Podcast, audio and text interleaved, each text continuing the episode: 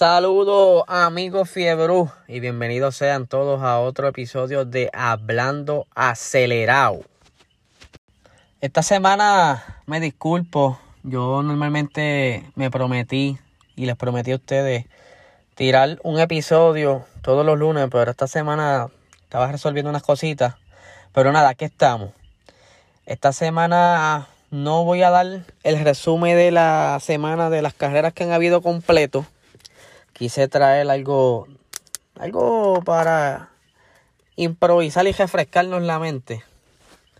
Eh, pero aún así, quiero traer unos datos de los pilotos puertorriqueños que están destacando en Estados Unidos en las carreras, en las diferentes categorías. Eh, tenemos eh, primero a Brian Ortiz, que está corriendo en la serie global de la Mazda MX5 Cup. este fin de semana tuvo dos carreras. Eh, la primera acabó 12 y la segunda acabó décimo. Esto debido a que tenía problemas del motor en ambas carreras. Están confrontando ciertas situaciones con el motor y no pudieron tener buenos resultados. Esta carrera fue en Pittsburgh, Florida. Eh, nuestro siguiente piloto puertorriqueño, representando Sebastián Carazo, eh, lamentablemente tuvo un accidente en la primera carrera, creo que fue el viernes.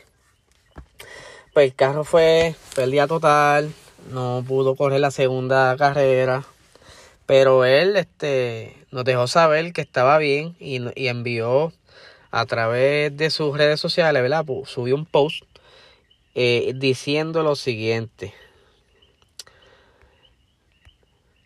No siempre son buenas noticias.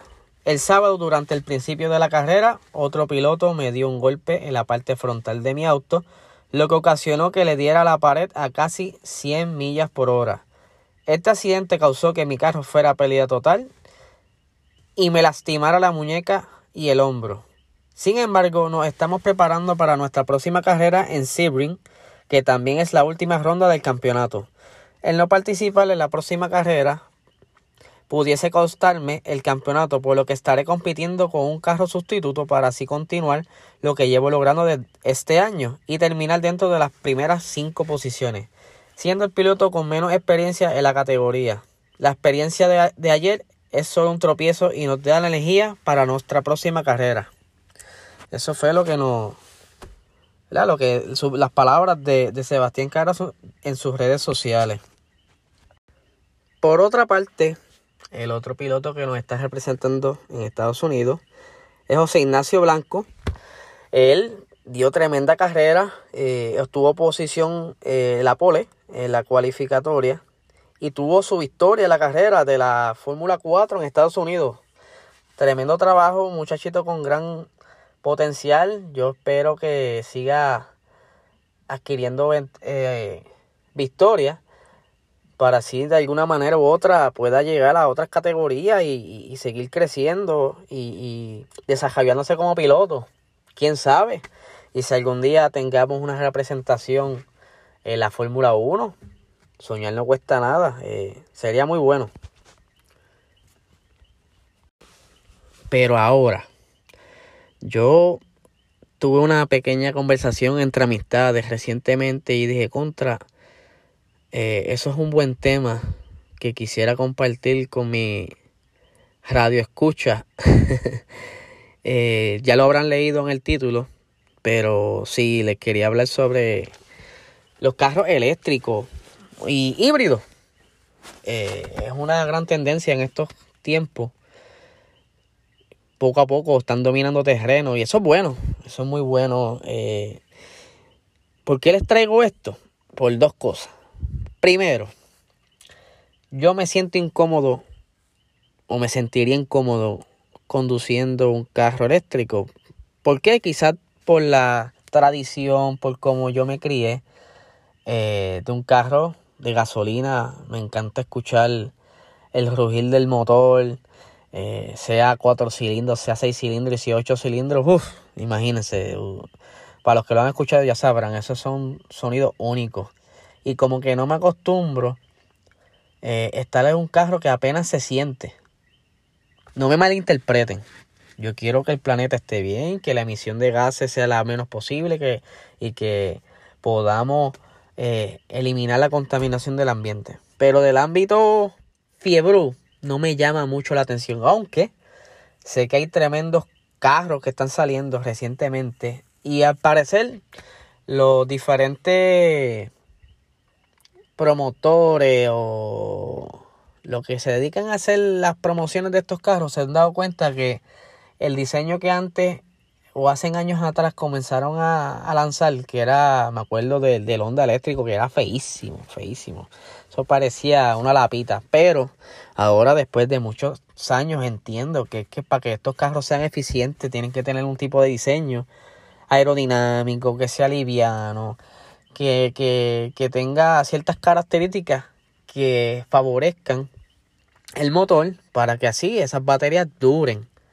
De igual manera, los carros híbridos, como por ejemplo los Prius, los Toyota Prius, son de igual manera medio feitos. Mm, eh, por es por su diseño, para poder darle esa, esa, el máximo de esas baterías y poder consumir la menos gasolina posible o en caso de que sea eléctrico completo el, la menos carga posible eléctrica. Eh, para los que no sabían el primer vehículo eléctrico se inventó entre el año 1832 y 1839 eh, este fue por Anios Jellick pero ya tú sabes que para estos tiempos acostumbraban a comprar las ideas o, o robarse las ideas. Por tal razón, esto se le atribuye, este invento se le atribuye al escocés Robert Anderson.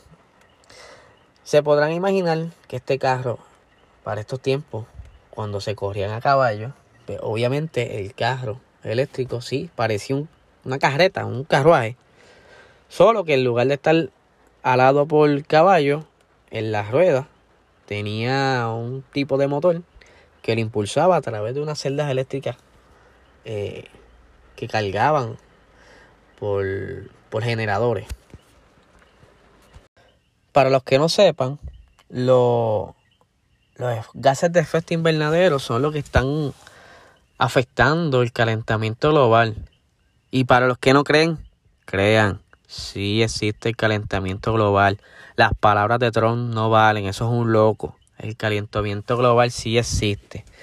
Y por eso estas diferentes compañías se han motivado para ser parte de, de, este cambio, porque queremos que el planeta dure un poco más. Pero quizás la cura sea peor que la enfermedad. ¿Por qué? Por ejemplo, Digamos que Puerto Rico.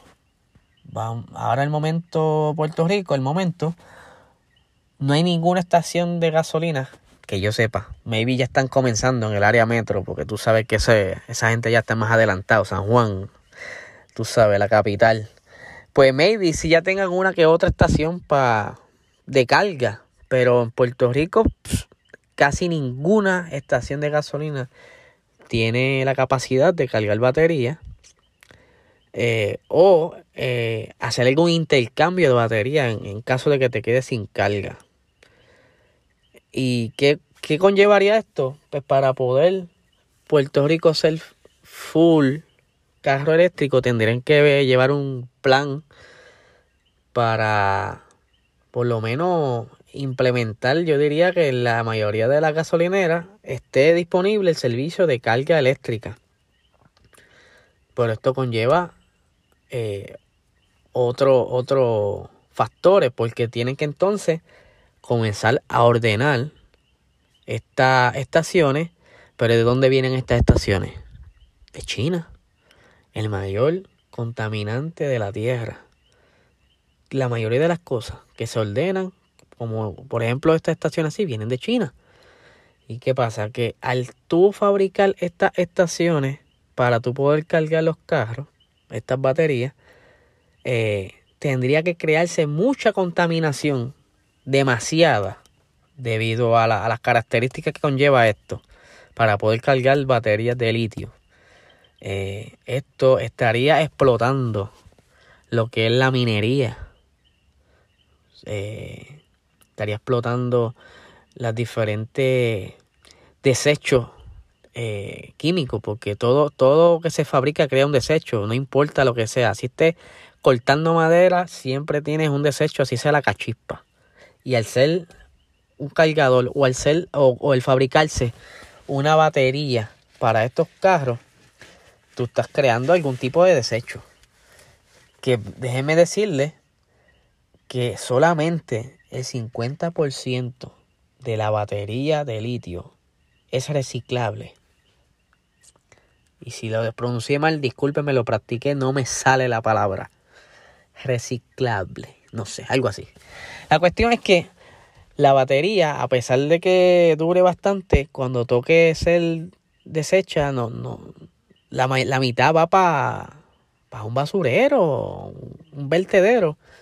Y esto estaría contaminando las tierras o donde quiera que esté, los cuerpos de agua.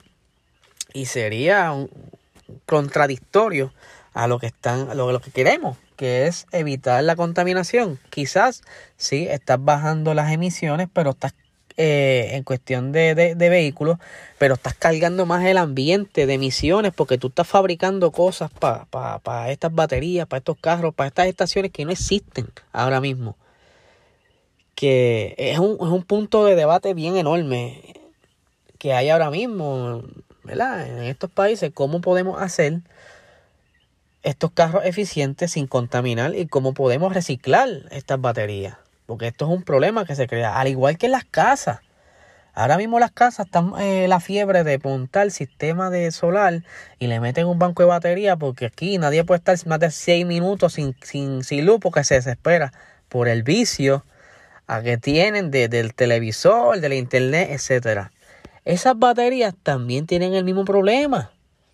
Está bien, las intercambiaste. No se puede reciclar completa. La mitad se desecha. Porque al momento, quizás en un par de años, se encuentren la manera de reciclar por lo menos un 90%, pero al momento no se puede reciclar. Y esto es un problema.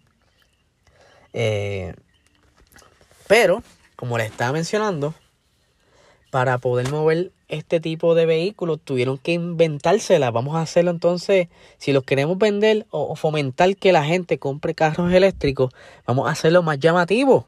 Y lo están logrando, están sacando unos maquinones.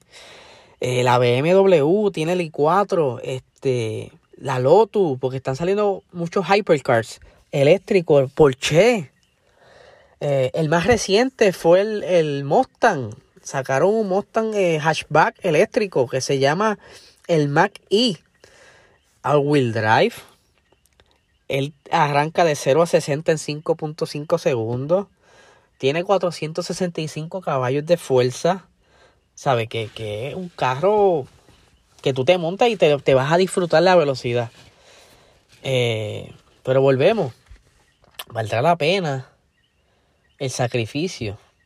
Quizá hoy no.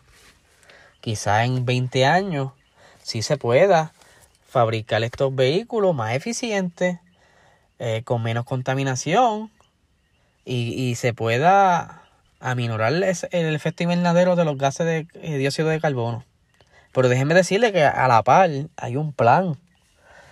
Hay un plan porque también dice, bueno, por el momento no podemos resolver el, el revolut de reciclaje de, las baterías y los diferentes desechos que, conlleva la construcción de estos vehículos.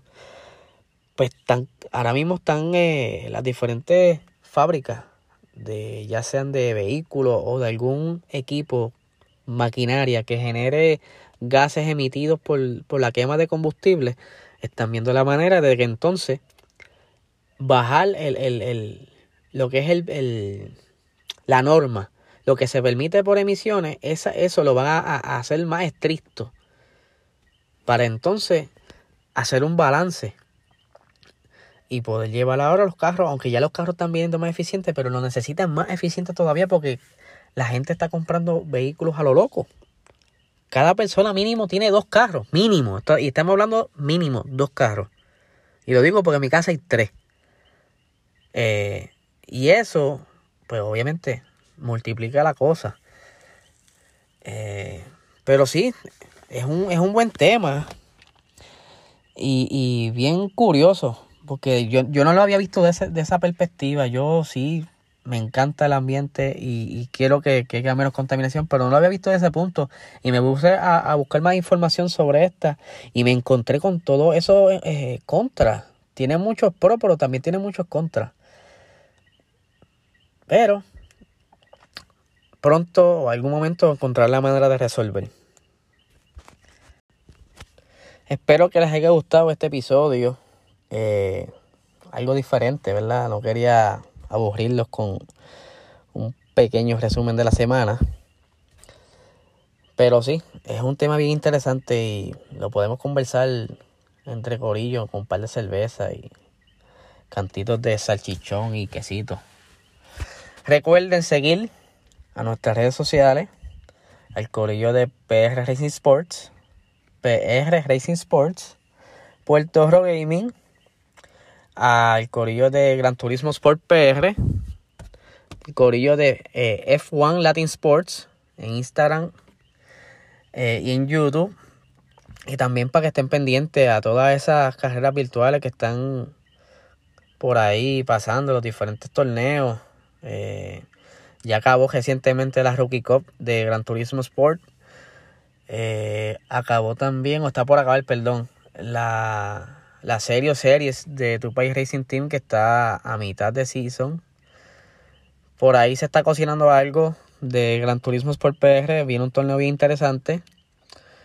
Tenemos próximamente la entrevista a nuestro comentarista, ¿verdad? El comentarista que está participando de los diferentes torneos en Puerto Rico, eh, Juan Carlos. Lo estaremos entrevistando próximamente. Y nada, estén pendientes también a la, a la liga de la Fórmula 1 virtual que está rompiendo por ahí. Está, eh, son tanta gente que ahora están en dos divisiones, División 1 y División 2. En las dos, tanto los novatos, los que entraron recientemente para la segunda temporada. Y están dando tremendos shows en las carreras, muy entretenidas. Las pueden estar viendo el, la, los domingos. Está arrancando la de la División 1 domingo y jueves. Y los martes está la división 2, la de los novatos. Esto se está transmitiendo por el YouTube de Puerto Rico Gaming.